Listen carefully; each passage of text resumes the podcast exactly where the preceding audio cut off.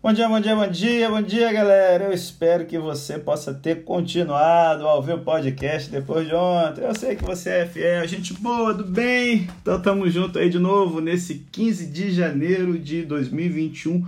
Curiosamente, gente, a mesma data do capítulo 24 do livro do nosso profeta Ezequiel. Cara, a visão que ele teve aqui e o acontecimento que houve com a sua esposa aconteceram no dia 15 de janeiro também, papai. Olha aí, é um sinal de Deus para você parar de vacilar e ler mais a Bíblia. E o que é que nós temos aqui? O sinal, a parábola da panela de cozinhar e a morte da esposa de Ezequiel, certo? E a gente quer tirar aqui algumas lições aqui para sua vida.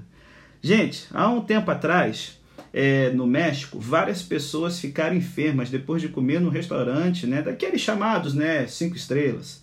E é, os donos, eles declararam que não, não conseguiam entender por que, as pessoas tinham ficado enfermas depois de comer lá, porque eles sempre compravam a melhor classe de comida, carne, frutas, verduras, e tinham lá os recibos para comprovar.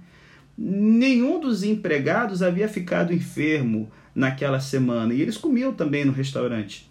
Depois de analisar todas as possibilidades, é, um dos cozinheiros se lembrou de que na noite em que a galera caiu doente, o restaurante estava muito cheio.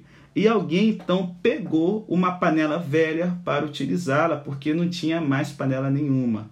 O óxido, a ferrugem né, e os micróbios daquela panela danificaram a boa comida, fazendo o povo passar mal. A parábola da panela ilustra isso. Não adianta você pegar a melhor carne, certo? E botar numa panela enferrujada. A comida que seria excelente, ela se torna abominável, se torna ruim. E acho que você deve ter visto panela velha toda enferrujada. Essa parada que panela velha que faz comida boa é só na música do louco, do louco do Sérgio Reis, certo? A panela tem que estar limpinha. E Deus está falando o seguinte: olha, os pecados de vocês, o sangue derramado, toda a zoeira que vocês fizeram nessa cidade, cara, fez com que qualquer coisa boa ficasse danificada de uma forma irreparável. Por isso, cara, que o castigo vai vir. E aí, bicho, a gente tem aqui a esposa de Ezequiel sendo uma lição. Cara, o profeta está pagando o custo do chamado de Deus com a própria vida, sabe? Cara, dá para ver aqui que Ezequiel e sua esposa eram muito fechamento, se amavam demais. E eu acho que o que deve ter mais feito esse homem sofrer é que, se você lembra lá no capítulo 3, ele estava mudo desde que ele teve o chamado de Deus, uns cinco anos atrás. Ele só falava na hora de mandar uma profecia para o povo para que a galera percebesse que era o sobrenatural de Deus acontecendo ali. E aí, cara, depois de ele fazer esse caldo bizarro, Deus fala: Negão, se liga, sua esposa vai embora.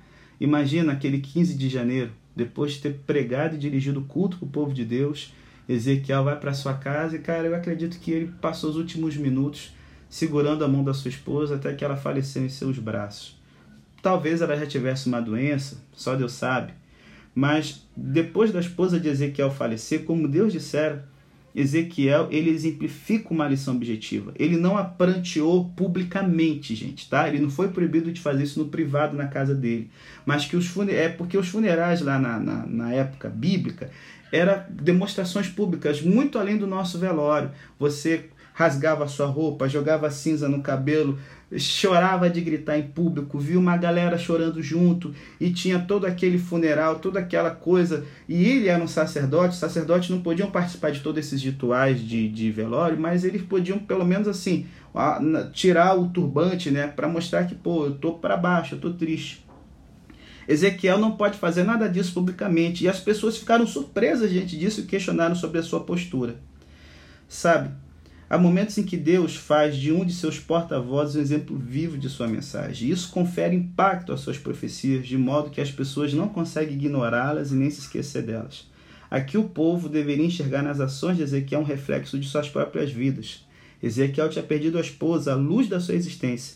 E de igual modo, galera, o povo em breve ouviria que seu tempo precioso bem como muitos de seus parentes lá em Jerusalém havia sido destruído. Cara, o fim do templo não tem como a gente imaginar. Talvez o equivalente ao fim do templo hoje seria a gente não ter a Bíblia e não poder fazer nenhum tipo de oração. Você rompeu ali, tirou a forma que as pessoas se comunicavam com Deus Todo-Poderoso naquele tempo. Ezequiel está dizendo que quando isso acontecesse, não, teria choro, ritual de tristeza para expressar o, o, como o coração estava pesado. A exemplo de Ezequiel, eles não poderiam fazer nenhum ritual de, de pranto. Eles próprios, eles próprios, gente, haviam matado o seu relacionamento com Deus. Eles não prantearam, eles não choraram pelos seus pecados, eles não se importaram, eles não se deram conta, mas haviam ficado tão endurecidos que não se. Cara, e isso é o triste. Eles não se entristeceriam nem mesmo diante das trágicas perdas do templo e de seus filhos. O pecado traz uma insensibilidade que, assim como Ezequiel não pôde publicamente demonstrar o que estava no seu coração, o povo daquele tempo, ah, é, faz parte, Deus que lute. Cara, será que você está tão insensível ao ponto de as coisas que Deus se importa for como um dia comum para você? E aí eu quero falar aqui rapidinho. Como a gente deve enfrentar as perdas hoje? Como Ezequiel? Não. Você não precisa refrear a sua tristeza. Chore.